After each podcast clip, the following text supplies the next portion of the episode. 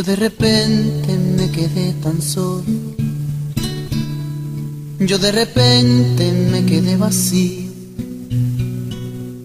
Tirado en un rincón cualquiera del destino, muriéndome de frío.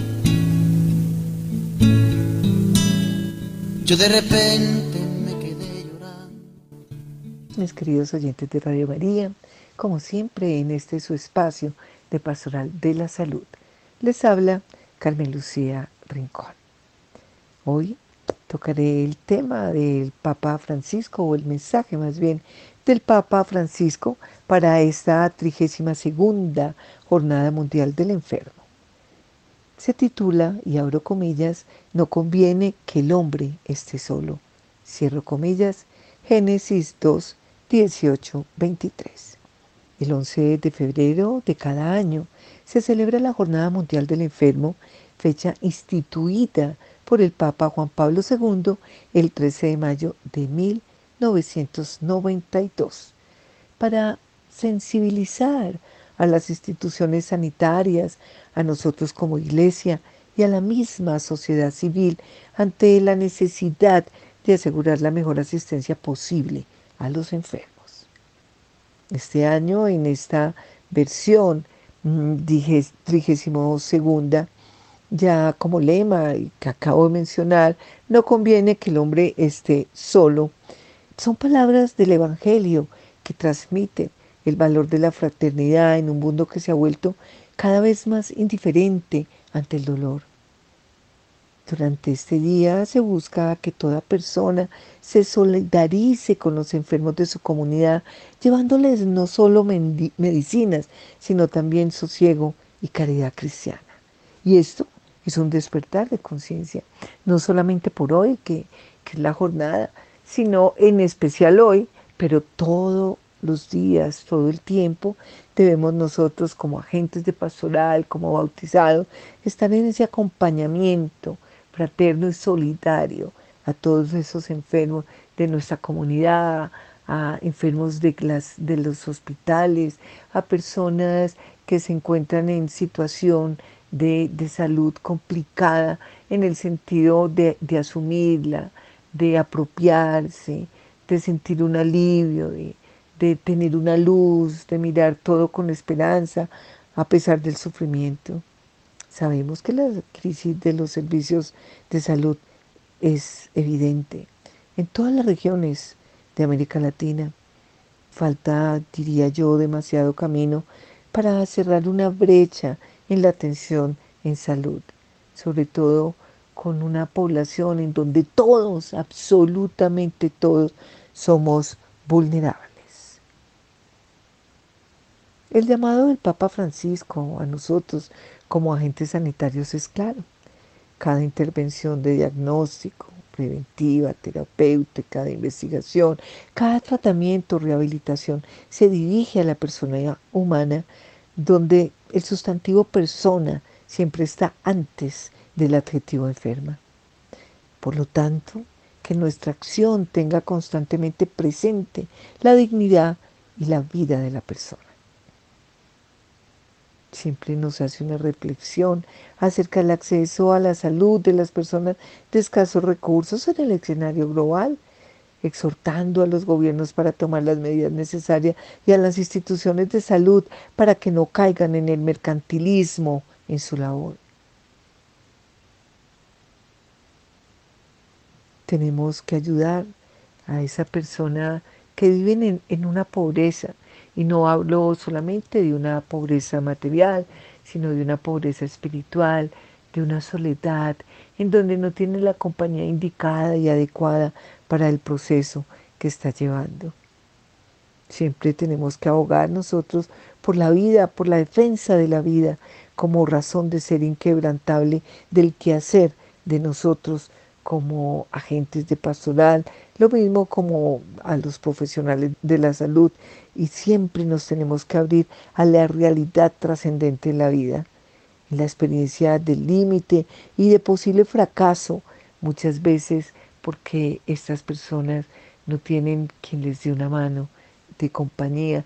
Y cuando hablo de fracaso es porque es un momento tan tan vulnerable, en donde está despierta una sensibilidad a lo que quiere tener y no tiene. Y es el momento para nosotros entrar y ayudarlos desde una evangelización, mostrando ese rostro misericordioso del Señor y nosotros viendo en ellos el rostro sufriente de Cristo.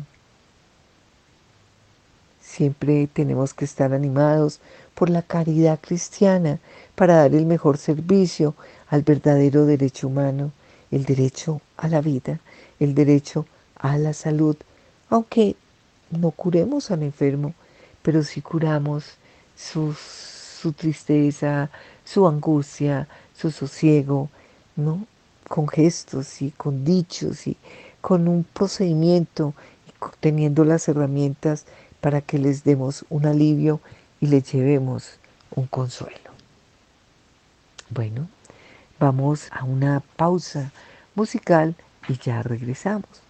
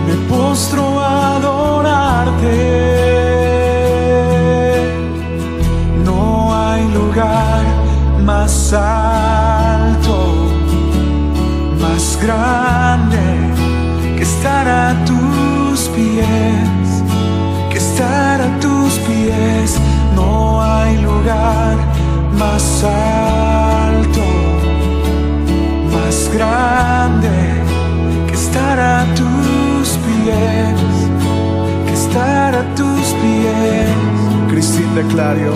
A tus pies arde mi corazón. A tus pies entrego lo que soy.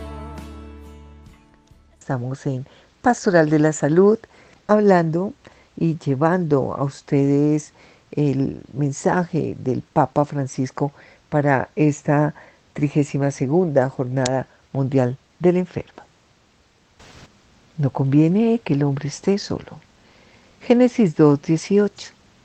Desde el principio Dios, que es amor, creó el ser humano para la comunión, inscribiendo en su ser la dimensión relacional. Así, nuestra vida modelada a imagen de la Trinidad está llamada a realizarse plenamente en el dinamismo de las relaciones, de la amistad y del amor mutuo. Hemos sido creados para estar juntos, no solos. Y es precisamente porque ese proyecto de comunión está inscrito en lo más profundo del corazón humano que la experiencia del abandono y de la soledad nos asusta, es dolorosa e incluso inhumana. Y lo es aún más en tiempos de fragilidad, incertidumbre e inseguridad, provocadas muchas veces por la aparición de alguna enfermedad grave.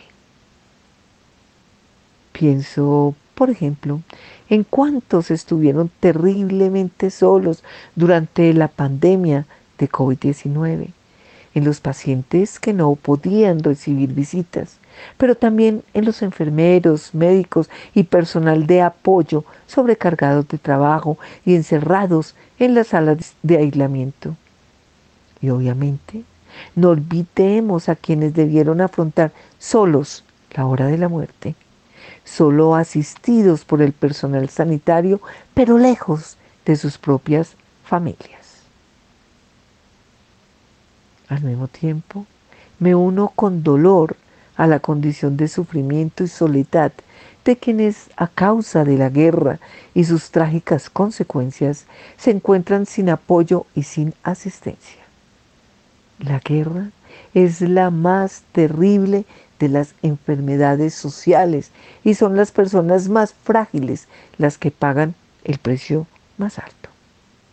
Sin embargo, es necesario subrayar que también en los países que gozan de paz y cuentan con mayores recursos, el tiempo de la vejez y de la enfermedad se vive a menudo en la soledad y a veces incluso en el abandono. Esta triste realidad es consecuencia sobre todo de la cultura del individualismo, que exalta el rendimiento a toda costa y cultiva el mito de la eficiencia, volviéndose indiferente e incluso despiadada cuando las personas ya no tienen la fuerza necesaria para seguir ese ritmo. Se convierte entonces en una cultura del descarte, en la que no se considera ya a las personas como un valor primario que hay que respetar y amparar, especialmente si son pobres o discapacitadas, si todavía no son útiles como los no nacidos o si ya no sirven como los ancianos. Carta encíclica Fratelli Tutte, numeral 18.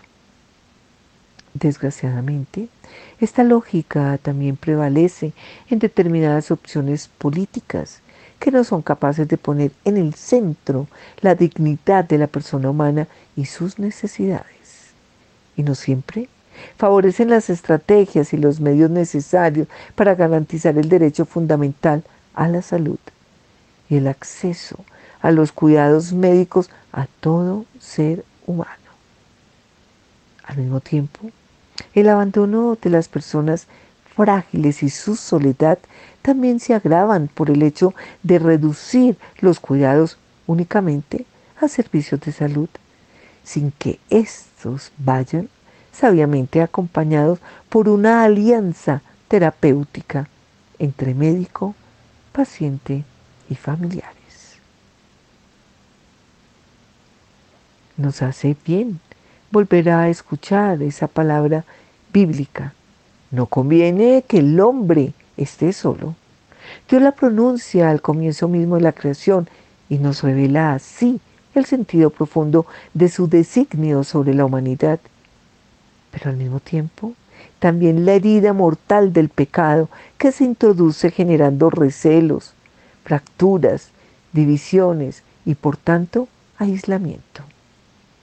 Esto afecta a la persona en todas sus relaciones, con Dios, consigo misma, con los demás y con la creación. Ese aislamiento nos hace perder el sentido de la existencia, nos roba la alegría del amor y nos hace experimentar una opresiva sensación de soledad en todas las etapas cruciales de la vida. Vamos a una pausa y ya regresamos. En el mundo, Radio María es una voz católica en su casa. En la internet, www.radiomaria.org.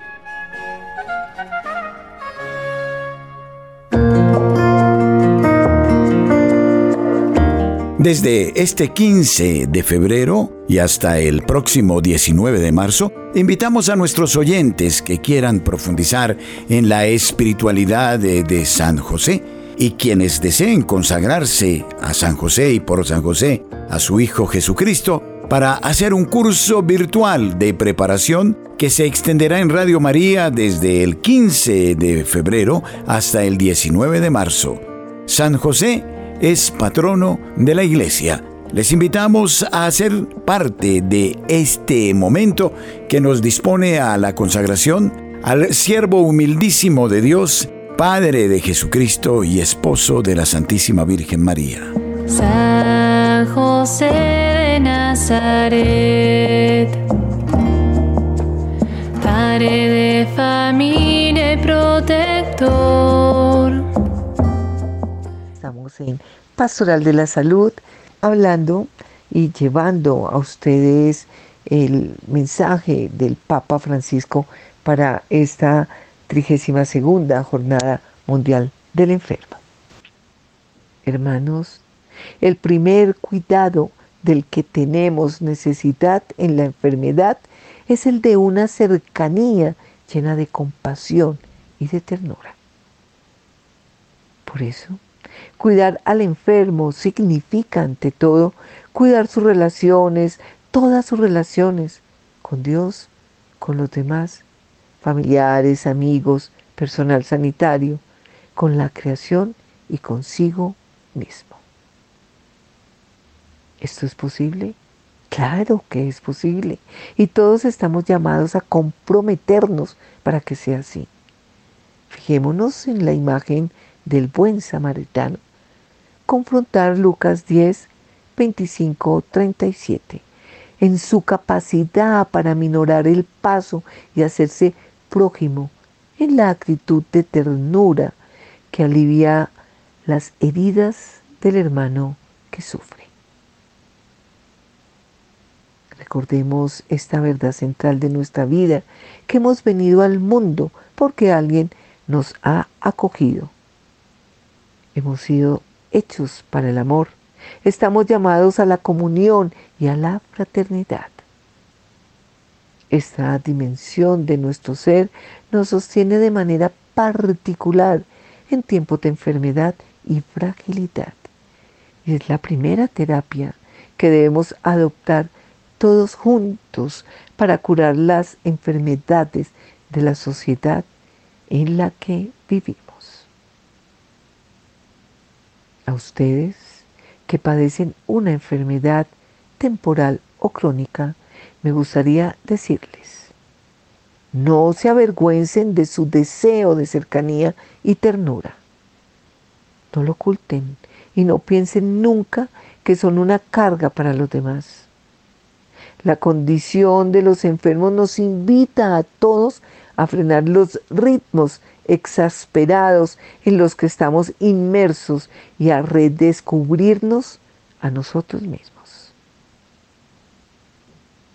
En este cambio de época en el que vivimos, nosotros los cristianos estamos especialmente llamados a hacer nuestra la mirada compasiva de Jesús.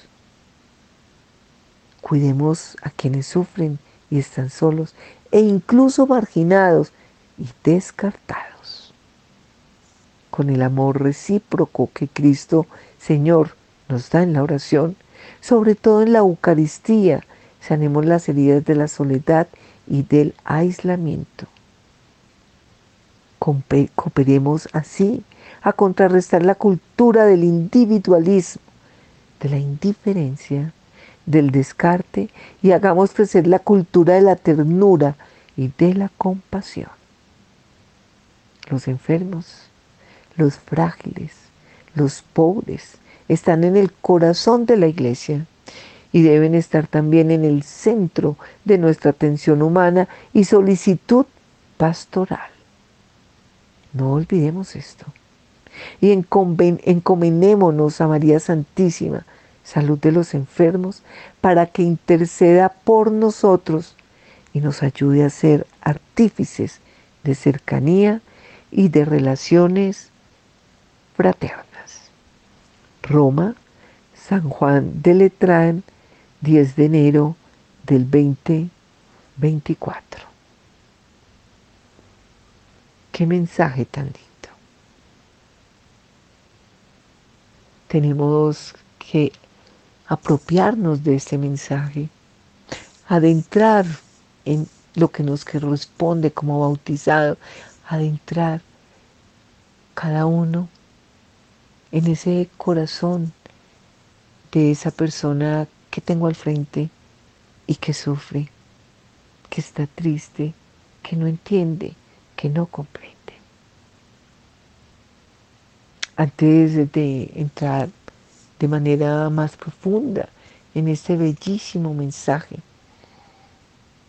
Les recuerdo que el 11 de febrero, que es el Día Mundial del Enfermo, muchos se preguntarán por qué se celebra hoy, por qué se celebra el 11, por qué se celebra, y digo hoy, porque todos los días tenemos que estar en una jornada del enfermo, en una jornada como agentes de pastoral, que el 11 de febrero el Papa nos aviva mm, esa pastoral, poniéndonos, regalándonos, poniéndonos en el sentido real de lo que somos, bautizados en Cristo, en el sentido real de una misión, de un apostolado. Y ese sentido se llama Jesús. Y nos envía un mensaje cada año desde la palabra para motivarnos a que sigamos nosotros en este camino de ayuda, en este camino de humanización, en este camino también terapéutico para nosotros de ayudar al débil y enriquecernos a través del que sufre. Porque todo aquel que sufre es un Cristo, es un Jesús al que nosotros tenemos que mirar con ese amor fraterno desde que Jesús nos habita en este corazón para nosotros desprendernos de tanto egoísmo, de una deshumanización. Y como nos lo dice el Papa Francisco, de estar muy lejanos a la realidad de los demás, de vivir centrados únicamente en mi egoísmo, porque nos hemos vuelto egocéntricos y no miramos esa realidad del otro, como lo digo siempre, que nos pertenece. La fiesta de la Virgen de Lourdes ha sido reconocida por la Iglesia Católica como la Jornada Mundial del Enfermo celebrada siempre el 11 de febrero, pero vuelvo y repito, celebrada hoy, porque todos los días es el Día del Enfermo.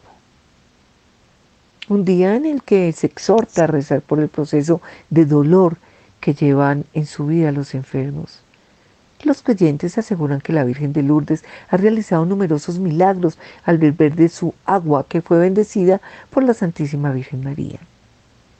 Es por eso que Juan Pablo II en el año 1992 decidió instituir la Jornada Mundial del Enfermo para celebrar el 11 de febrero de cada año memoria litúrgica de la Virgen de Lourdes.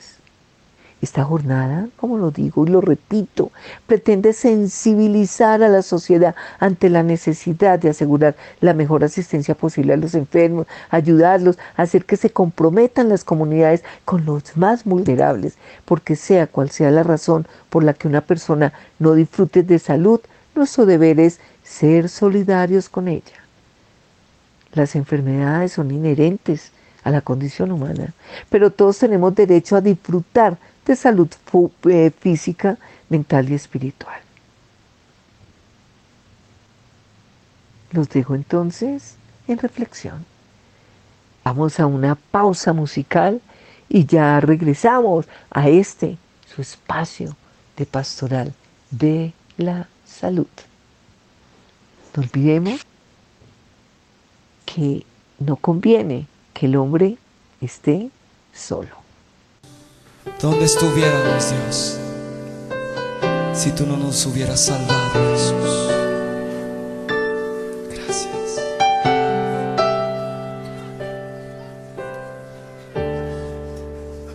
Cristo, yo te amo.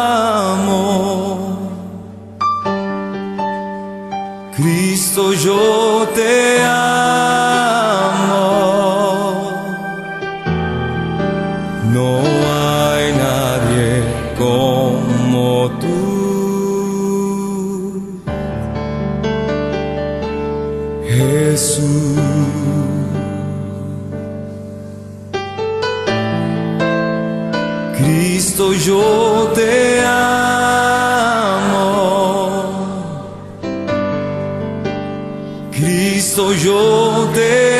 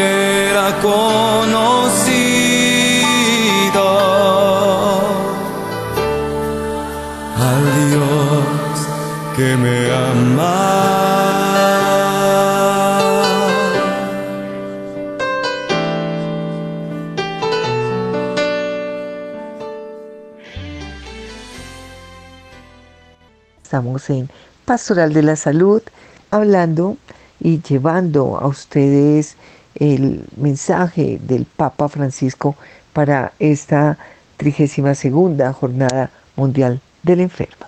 El aporte que los agentes de pastoral ofrecen al proceso de humanización del mundo de la salud será eficaz en la medida en que sean ellos, nosotros, interesados en crecer en humanidad reconociendo que cualquier otra persona implicada en el servicio a los enfermos hay en el ámbito del propio ser y orar un espacio ocupado por la indiferencia y por actitudes deshumanizadoras. A esta toma de conciencia ha de añadirse actitudes de profunda comprensión, de convencida solidaridad de sincera participación y de viva esperanza. Según una feliz expresión del documento de Puebla, el creyente no debe limitarse a hablar de los que son víctimas de la deshumanización, sino que debe ponerse de su lado y hablar desde su punto de vista. En la perspectiva cristiana, tal compromiso se ve sometido por la certeza de unos nuevos cielos y una nueva tierra, cuya realización ya ha comenzado y es perceptible en todo intento por encauzar la mentalidad y el trabajo de las instituciones en el sentido de un mayor respeto por lo humano. Yo aquí estoy tratando de desglosar en algo eh, eh, eh, este, este tema o la propuesta que nos hace el Papa Francisco en esta trigésima segunda jornada mm, del Día Mundial del Enfermo. Es ir tras las huellas de Cristo. En los ambientes de la salud se habla más humanamente del hombre cuando los cuidados que se suministran a todos los niveles revelan a los individuos afectados por el dolor la palabra fundamental pronunciada por Cristo. Tú eres persona. Palabra que humaniza, que da significado a un ser condenado a la insignificancia. Subrayando el carácter complementario de la justicia y el amor, el cristiano está en condiciones de darle un toque humano y evangélico a los derechos del enfermo. Y por ello mismo contribuye a garantizar su solidez y su eficacia. La conciencia de la necesidad de ayudar a los enfermos y a sus familiares, así como personal de la salud, o nosotros, hablo de nosotros como agentes de pastoral y bautizado, obviamente a los que manejan todo lo que es la salud en clínicas, hospitales, centros de salud, a tomar decisiones morales responsables. Las relaciones entre ética médica y humanización de fundamental importancia en el mundo de la salud. Hay que llevarla a cabo paso a paso. En nuestros días la ética médica constituye un auténtico desafío para la comunidad cristiana y al mismo tiempo en es un medio para que pueda contribuir eh, considerablemente a la humanización de los ambientes de salud.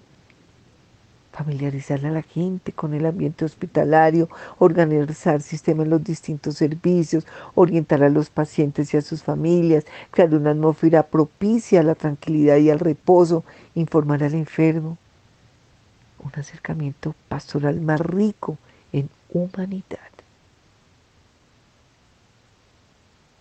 En la literatura, que lo apoyamos así, pero yo digo más bien en, en el, sí, es una literatura que nos invita a tener otra mirada con lo que nos regala el Papa Francisco, eh, se concede un abundante espacio y nos lo deja muy claro el tema de la calidad humana del acercamiento pastoral, tal como siempre se expresa en, esos encuentros, como nos enseña la iglesia, con los enfermos y en la celebración de los sacramentos, porque es muy importante esa salud espiritual.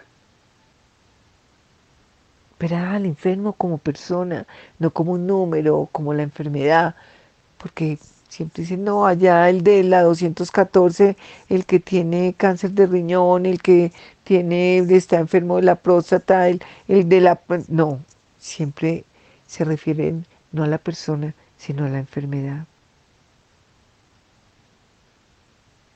En base a todos estos presupuestos que he mencionado, se puede comprender y valorar mejor, incluso desde el punto de vista de la antropología cristiana, uno de los desafíos a los que han de hacer frente muchos agentes del mundo de la salud, el paso del curar al cuidar y sobre todo considerando la parte humana. La palabra curar se refiere a la remoción de la causa de una perturbación o una enfermedad, a la interrupción radical y a la inversión del recorrido natural de la enfermedad. La posibilidad de curar en este sentido solo está garantizada por la medicina científica, primero por Dios también, primero por Él es decir, por aquellas modalidades terapéuticas eficaces que permiten a la gente de la salud curar desde un punto de vista exclusivamente técnico. Solamente técnico. Pero entramos nosotros como agentes de pastoral de la salud, a esa parte humana que nos corresponde, acompañar a esa persona que tiene tantas preguntas, tantas inquietudes, tantos deseos de ser escuchado. La palabra cuidar, en cambio, expresa la implicación personal de la gente de salud con la persona que sufre, implicación que se expresa a través de la compasión, la solicitud, el estímulo y el apoyo emotivo. Con el avance de la medicina científica, la cura del enfermo se puede confiar casi exclusivamente a la técnica, mientras que se debilita la atención del enfermo o al enfermo en su totalidad. Porque cuando uno tiene una enfermedad, está todo enfermo. No solo la parte física, la parte mental se ve afectada, la parte espiritual también se ve afectada, sea para tener un avivamiento de la fe o sea para que la fe se oscurezca un poco.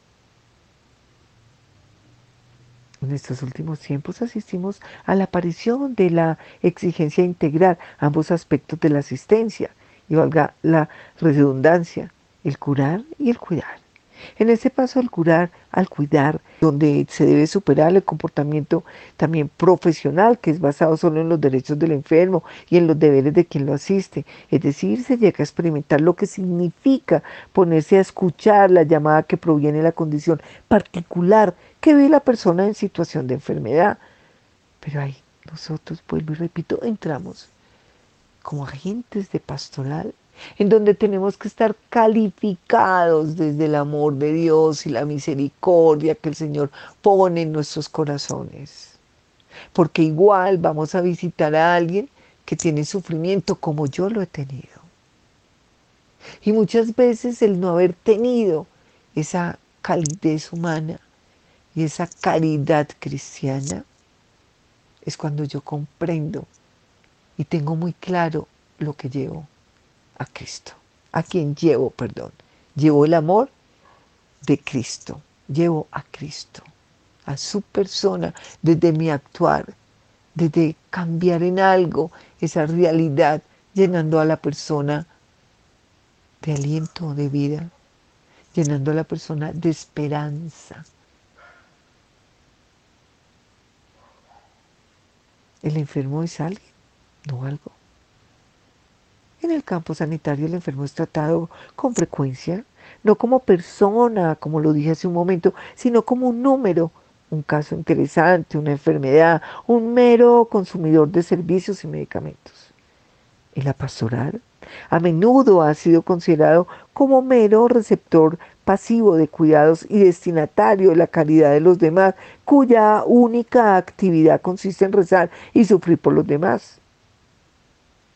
Lo que hiciste a uno de esos hermanos míos más insignificante, a mí me lo hicisteis. Mateo 25, 40. ¿Quieres ponerte sano? Levántate, carga con tu camilla y echa a andar. Juan 5, 6, 8. Márchate a tu casa con los tuyos. Marcos 5, 19.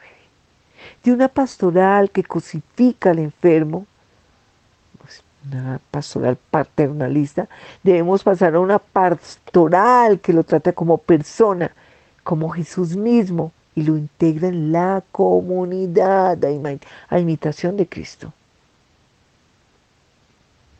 Y aquí rectifico a una pastoral que lo trata como persona, porque nosotros no tratamos la enfermedad, tratamos a la persona.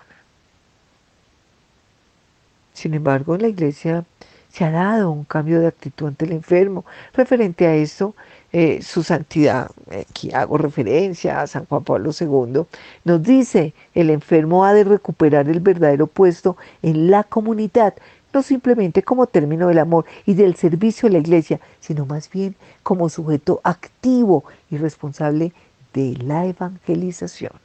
Vamos a una pausa musical y ya regresamos.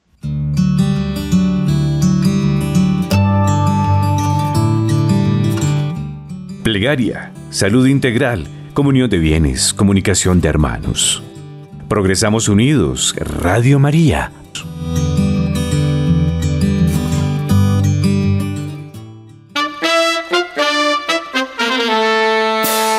A nuestros oyentes en la ciudad de Manizales queremos invitarles a nuestro próximo retiro espiritual. Llevaremos a cabo el próximo sábado 10 de febrero, desde las 2 de la tarde y hasta las 5 en el auditorio del SECAM, calle 45, número 24B13. Nos acompañará el padre Héctor Fabián Valencia Gutiérrez, quien nos hablará acerca de un gran misterio Mayores informes a nuestros números de teléfono 606-885-3113 y al móvil 310-773-6767. Gracias por ser de casa. Bienvenidos a los espacios de Radio María. Les esperamos. Estamos en Pastoral de la Salud hablando y llevando a ustedes el mensaje del Papa Francisco para esta 32 segunda Jornada Mundial del Enfermo.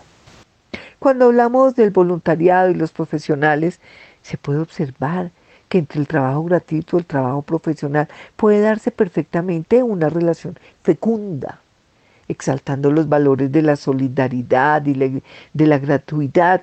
El voluntariado puede contribuir a favorecer la defensa de carácter ético del trabajo profesional, poniendo de manifiesto que el don y la prestación, no siempre remunerada, tienen que formar parte normal de una existencia ordenada un crecimiento individual y social para que el, el enriquecimiento del propio ser como fuente y raíz de toda felicidad auténtica y duradera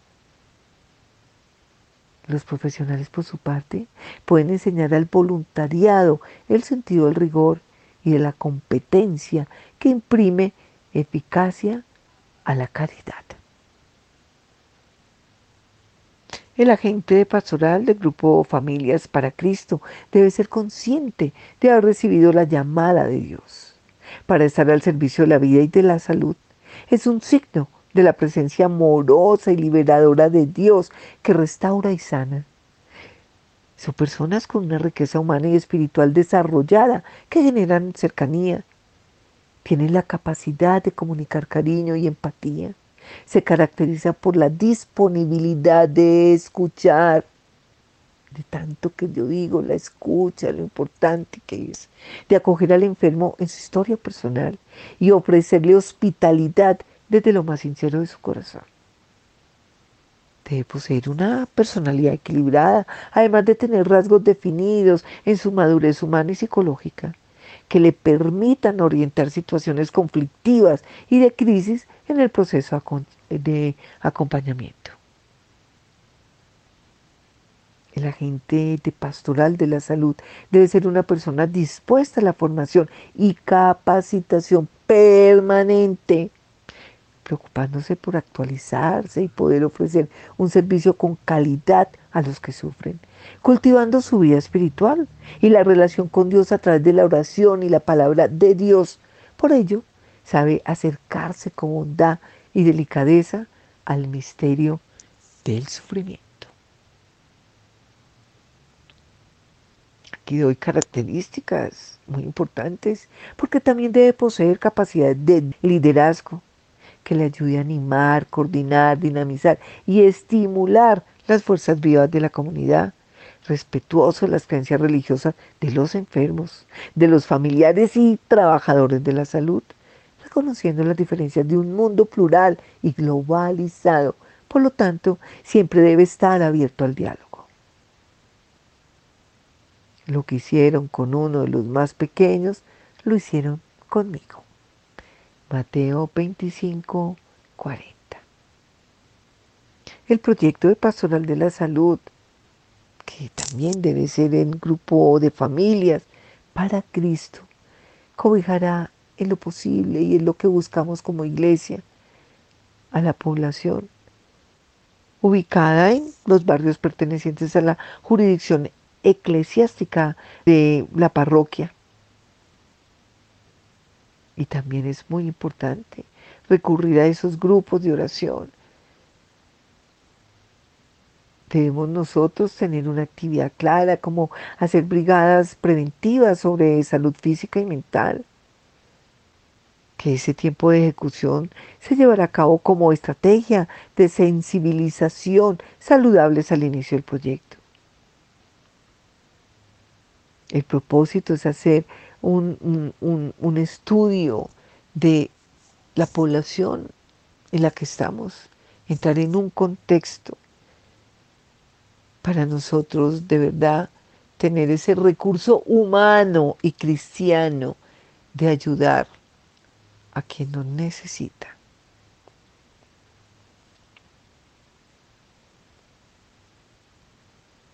Tenemos nosotros también que tener hábitos de vida saludable. Ese estilo de vida saludable es esencial para mantener una excelente calidad de vida. Una alimentación adecuada es indispensable para mantener una buena salud física y mental y la realización de actividades físicas como caminar, trotar y correr. Todo es importante. Como grupo pastoral debemos también tener, ser grupo de oración, asistir a la comunidad en esa ayuda desde la oración que yo pienso y siento y lo he vivido, la fuerza de la oración. Es una manera de atender a la comunidad para brindar de verdad lo que decimos ser cristianos. Y la oración es muy, pero muy, muy importante.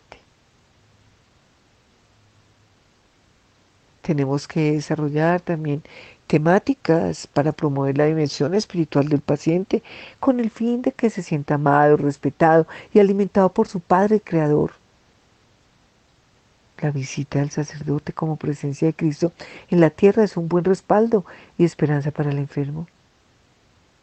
El catecismo de la Iglesia Católica nos enseña que la penitencia y la unción de los enfermos son los dos sacramentos de curación mediante los cuales la Iglesia, con la fuerza del Espíritu Santo, continúa la obra de sanación de Cristo que vino a curar y salvar al hombre entero. Bajo esta mirada de la curación deben ser entendidos los eh, efectos propios del sacramento de la unción de los enfermos. A veces la gente cree que la unción de los enfermos es porque ya se está muriendo. No, no, no. Hay tanta, tanto desconocimiento y, perdón, tanta ignorancia frente a la parte sacramental. Por la enfermedad y la vejez, el hombre ve disminuidas sus fuerzas, tanto físicas como espirituales, y requiere ser fortalecido y sanado en su alma para poder unirse en su estado de debilidad a la pasión de Cristo para bien de toda la iglesia.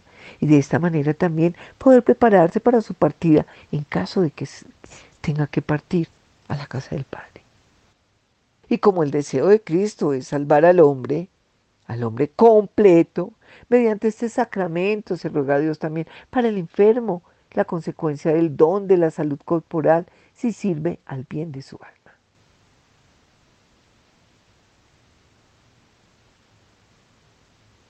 Tenemos que movernos en el ámbito de la fe, que es creer que Dios se revela progresivamente como don de amor y misericordia hasta el punto de, de enviar a su único Hijo, que por su vida, muerte y resurrección nos perdonó, adoptó y constituyó un nuevo pueblo que llama la iglesia, o que llamó la iglesia, o que sigue siendo la iglesia, que nos llamamos iglesia.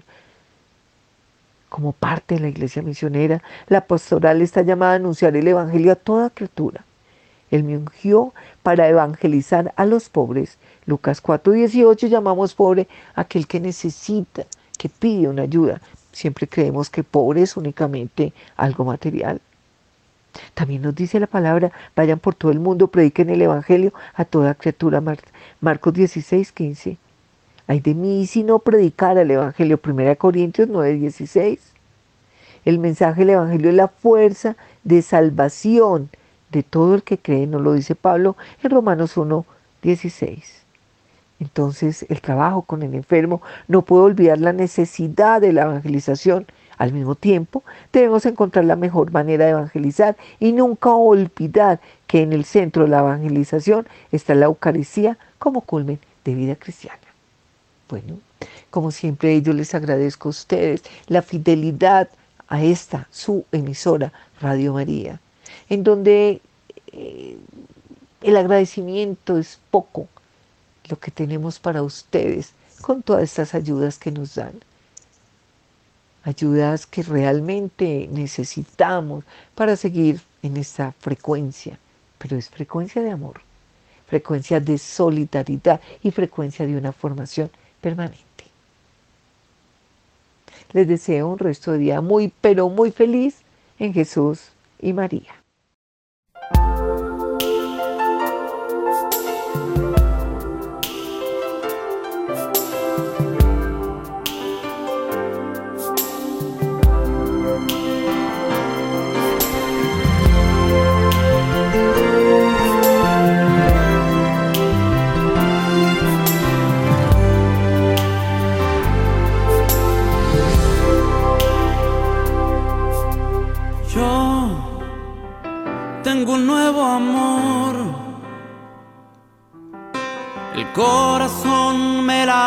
Sin parar. Hay uno que me ha dicho, te amo de verdad, Jesús mi amor, y más que amor mi dulce paz. Yo tengo un nuevo amor, jamás imaginé poder hallar aquel que le dio a mi vida una razón para amar. Jesús mi amor y más que amor mi dulce paz. Siento que tengo ganas de volar al firmamento, gritarle al mundo entero lo que estoy sintiendo ya encontré mi dulce amor. Jesús es toda mi verdad y nunca yo me cansaré de repetir hasta el final que ahora yo tengo un nuevo amor. Mi corazón me late, el corazón me late sin parar. Lo que me ha dicho, hay uno que me ha dicho, te amo de verdad, Jesús mi amor y más.